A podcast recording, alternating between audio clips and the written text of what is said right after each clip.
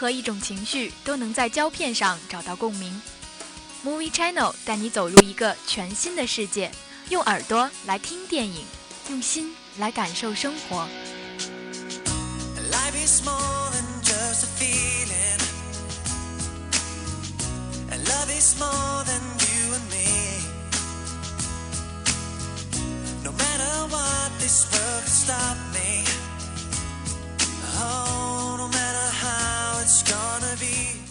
If I only had one match left, would I try to light a fire under you?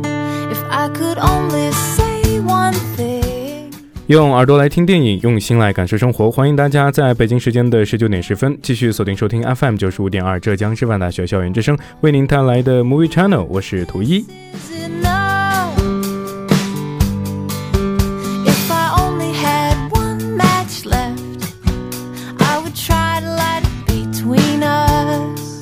那么今天的 Movie Channel 的第一板块依旧给你准备了四条最热点的资讯。第二板块呢，我们就一起热点评论社交网络混迹于人群中的你，或许是最孤独的。那么在第三个板块给大家带来了三句话短评。那么在一段音乐过后，我们开始今天的精彩内容。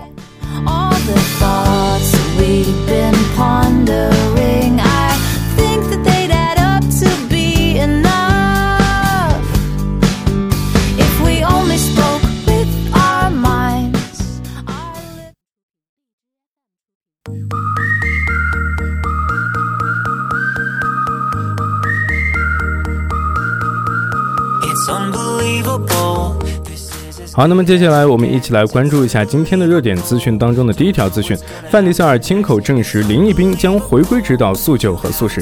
外媒报道，范迪塞尔在近日的采访中证实林毅啊，我们的林毅斌将会回归指导《速度与激情九》和《速度与激情十》，并且透露影片规模会越来越大。比方说，他们还没有去过非洲。范迪塞尔表示，去非洲是件早该发生的事情。事实上，去年十月在 Facebook 的直播中，范迪塞尔就暗示过这一消息。他称林毅斌为速激系列。的祖先是这个系列的建筑师，复活这一美丽传奇的负责人。当时他还透露，在片中饰演他妹妹米娅的乔丹娜啊布鲁斯特也将回归在第九部影片当中。他上一次出现是在《速激七》中，影片结尾他退出了家族生意，作为保罗沃克所饰的布莱恩的妻子，过甜蜜的家庭生活去了。呃，《速激九》在二零二零年四月十号在北美上映，系列最终章《速激十》啊原本定的是二零二一年的四月二日，不过由于第九部推后了一年。所以也可能会推迟。此外，巨石强森和杰森斯坦森主演的衍生片将于明年七月二十六日上映。《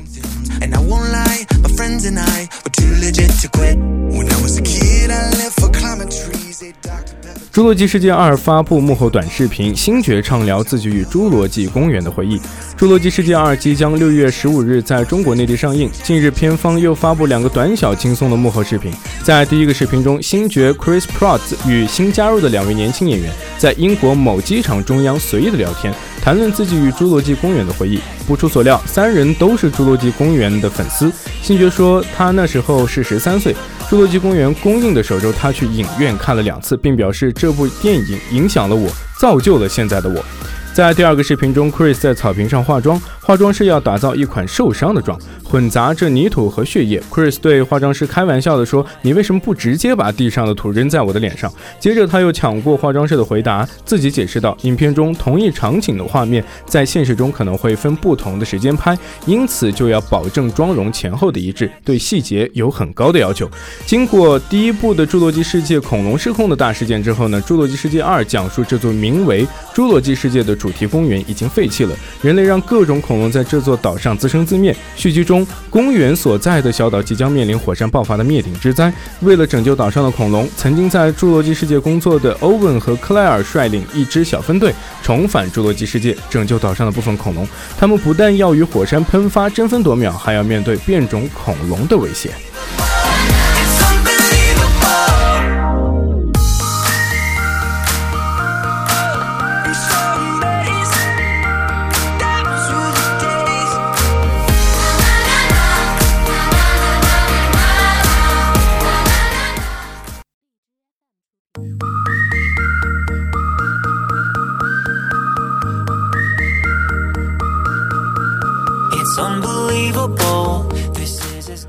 产悬疑片《暗夜良人》首映，无名女尸勾出人间百态。五月四日，《暗夜良人》举行首映活动，《暗夜良人》已定档于六月六日。该片由王俊霖执导，韩玉生担任摄影师，何以轩、周周等主演，是一部根据民国奇案改编的悬疑片。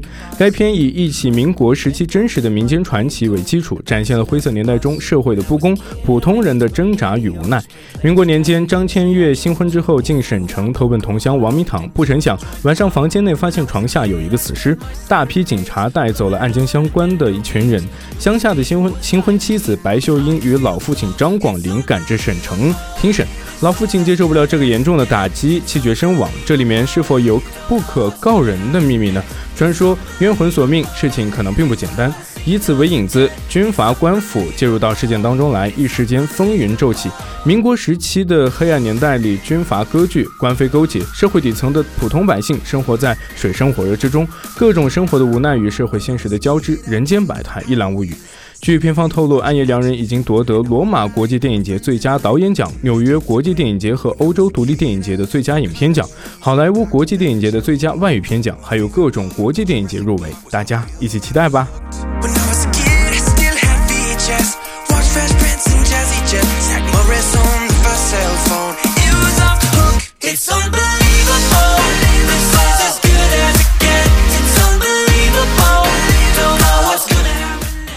周岩 CP 上户彩翟腾公再相遇，虐恋升级，两人能否为爱解脱？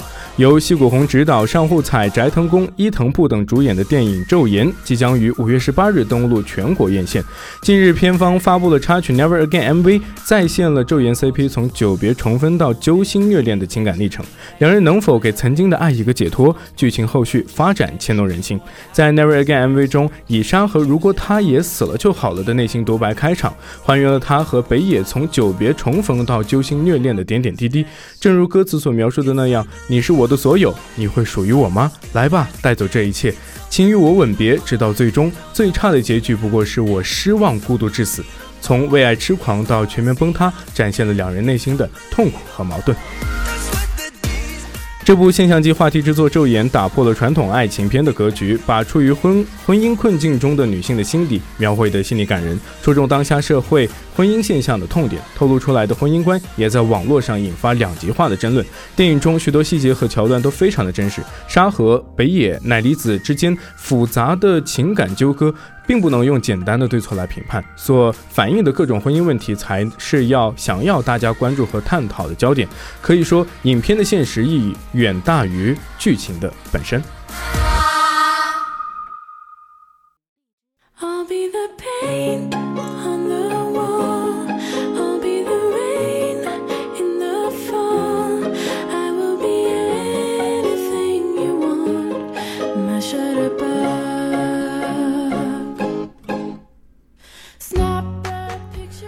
前阵子，Facebook 卷入剑桥分析数据泄露事件，大家应该都是有所耳闻的。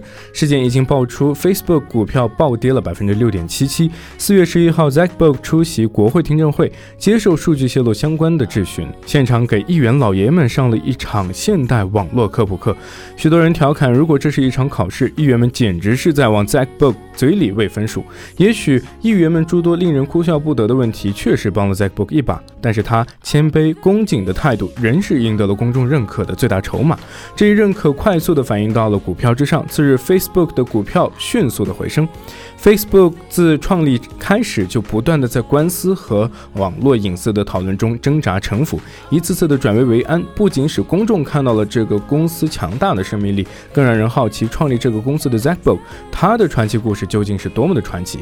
国会质询以后，Zackbook 的故事又一次被公众广泛的讨论，而我们今天要讲的社交网络所讲述的就是他和 Facebook 的发家史。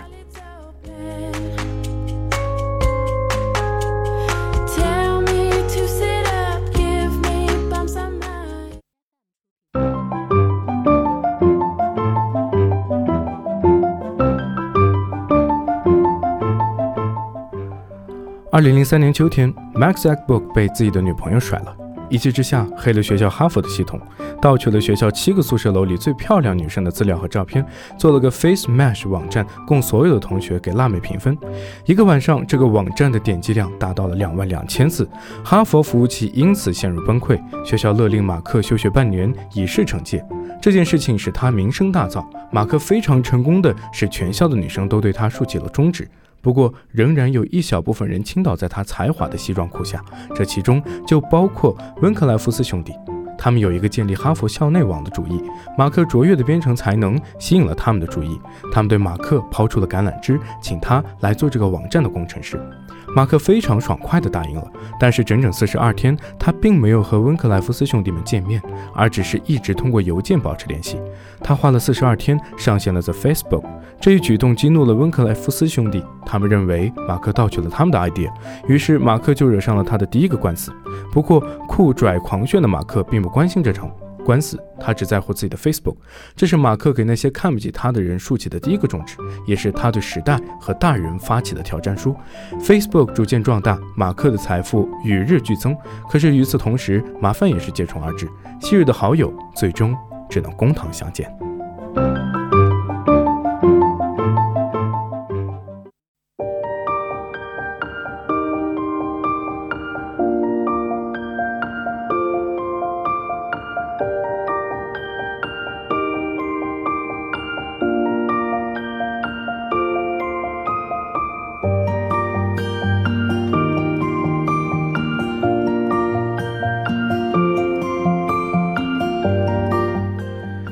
这是一部独属于我们这个时代、独属于我们这一代年轻人的一部电影。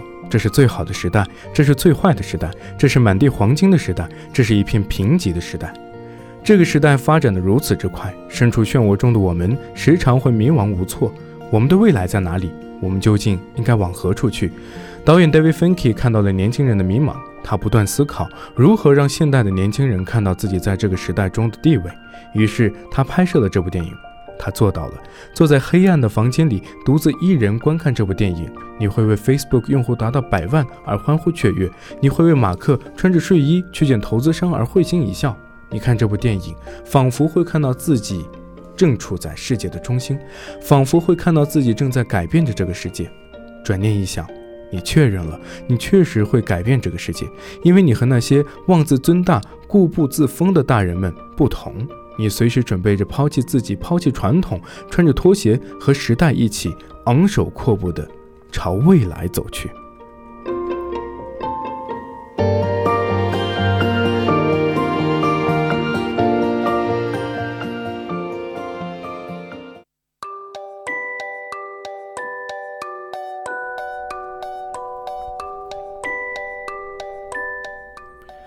故事围绕着两场官司展开。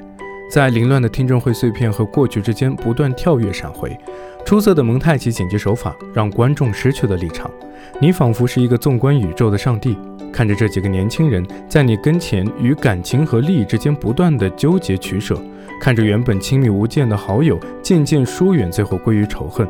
就像本片编剧所说的那样，Facebook 早期的故事包含着艺术作品中永恒不变的主题：友谊、忠诚、嫉妒和背叛。爱德华多是马克唯一的好友，他是一个在马克需要他时立马出现，并会说出 "I'm here for you" 的人。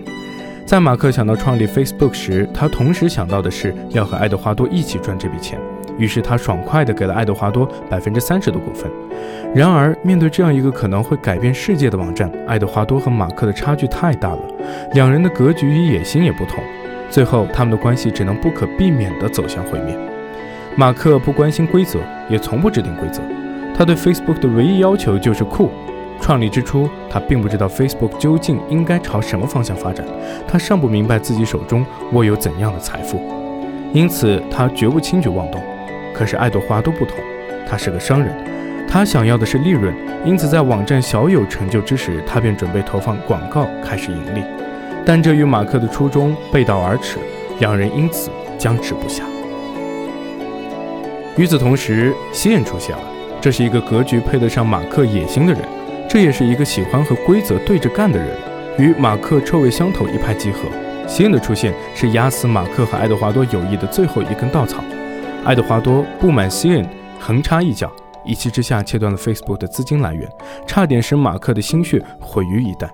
马克决定给他一个教训，设置陷阱，把爱德华多的股份从百分之三十稀释到百分之零点零三。自从两人彻底决裂，马克和爱德华多的官司贯彻整部影片，两人从一起在宿舍喝着啤酒写代码的兄弟，变成了衣冠楚楚对簿公堂的仇敌。这只用了一年的时间。爱德华多坐在听证会上，对着他面对的马克说：“我曾经是你唯一的好友，而你却背叛了我。你不知道这一刻到底两人谁更难过。”你也不能评判究竟谁对谁错，因为你知道这样的结局是一场必然。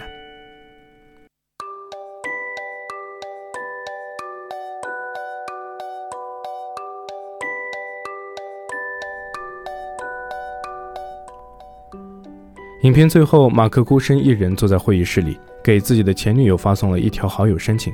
他一遍又一遍的刷新，到最后也没能等来对方发来的申请通过。影片的最后一个镜头，马克落寞空洞的双眼凝视着发亮的电脑屏幕，字幕上出现的却是马克扎克伯格是世界上最年轻的亿万富翁，其中含有多少的讽刺，可能只有你看了这部电影才能有所体会。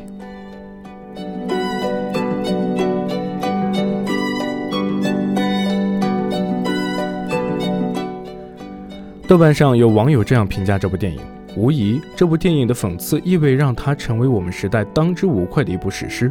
相比起纯情和悲壮，讽刺正成为唯一可信的时代精神。坐拥五百五百万个好友的马克，他唯一的最好的朋友却在起诉他。他创造了直接改变人们交际方式的 Facebook，身边却空无一人。而 Facebook 的存在又何尝不是一个巨大的讽刺？相比雅虎。谷歌、Facebook 给我们生活带来的冲击更为显著，它直接介入了我们人际交往的方式。以往我们与朋友一起参与生活，现在我们只能观看朋友的生活。当人际交往越来越变成单方面的展示和观观看时，我们究竟是变得不再孤独，还是更加孤独？当我们动不动拥有几百个乃至上千个好友时，我们真正的朋友又究竟身处何方？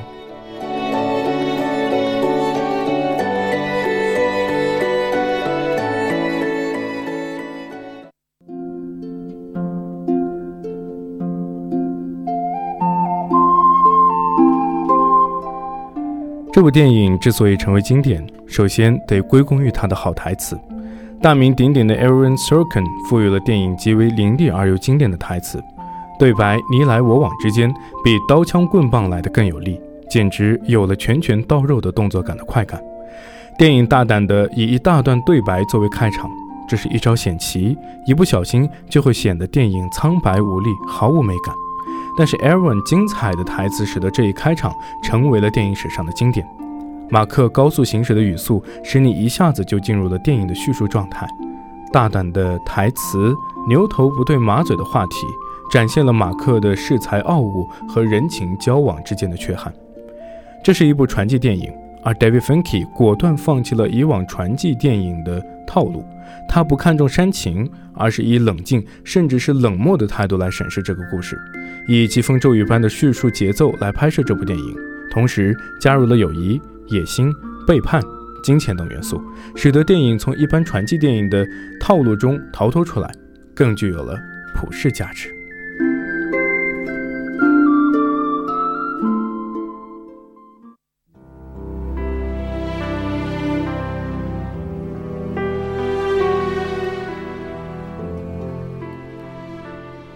David Finke 是拍 MV 出身的，配乐用得好，仿佛是他的自带技能。电影中有一段温克莱夫斯兄弟划赛艇的长镜头，配乐和比赛无缝对接，通过配乐和镜头运转，把叙事节奏牢牢把握在导演自己手中。这部电影拍于《返老还童》之后，David Finke 改变了《返老还童》中故作的深沉的剪辑节奏，啊，回到他以往的风格中来。剪辑干净利落，蒙太奇手法的高超运用使之当之无愧成为奥斯卡最佳剪辑的桂冠。David Finke 钟情黑色幽默，他的电影总是充满了抑郁、忧伤、哀愁的基调。他说：“有很多人认为我的电影是黑色的，是暗淡的，同时也有些扭曲，而我并非故弄玄虚，我只是在引发大家的思考。”他电影里的主人公永远不可能是完美无缺的英雄。如搏击俱乐部中双重人格的 Jack，社交网络中拼命拼命想成为混蛋的马克。主人公在影片结束总是不可避免接受命运的嘲弄。导演在嘲弄传统的英雄，也在嘲弄期待英雄的我们。他说：“我想把人用你未必愿意的方式卷入到我的电影中去。我想嘲弄人们在电影院灯光变暗，而二十世纪福克斯的标志出现时心中带有的期望。观众们总是在期望着些什么？我的爱好就是对他进行嘲弄，这才是真正的兴趣所在。”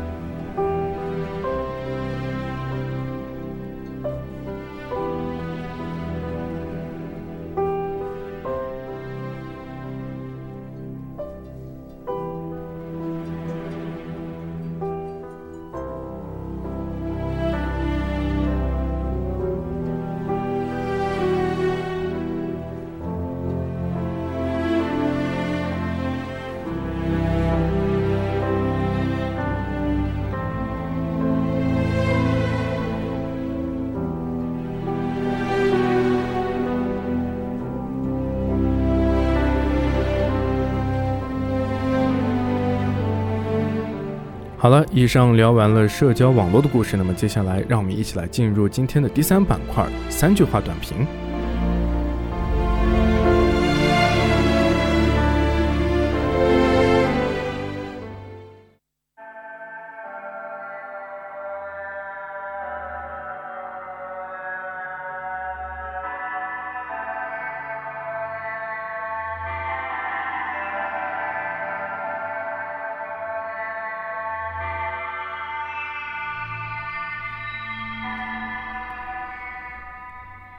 午夜十二点，这部影片讲述了在某舞蹈学校中，几名参加培训的年轻男女无意触碰了恐怖午夜十二点的禁忌。之后，他们进入了这个学校最神秘的幺二七五任宿舍。紧接着，恐怖灵异事件接连频发，白衣游魂、床下鬼手、夜半钟声纷纷显现，发疯。死亡的诅咒时刻笼罩着他们。而后，他们意外得知幺二七宿舍竟然是该学校的恐怖禁地，凡是午夜十二点接近该宿舍的人，都将受到诅咒。他们能够顺利逃脱这个恐怖诅咒吗？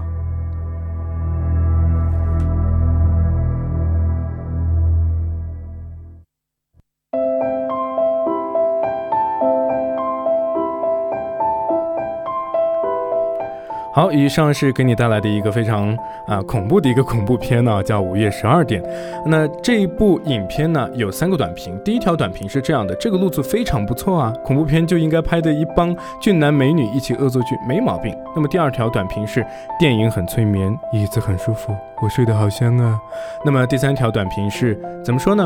当前恐怖片算是脚镣下的跳舞，当前的环境下还能要求什么呢？全部都是套路，都是恐怖，都是人。扮的，所幸逻辑还说得过去。和女票一起去看，她不停地抱着我。感谢剧组人员的表演，让我们的感情更加稳固。谢谢。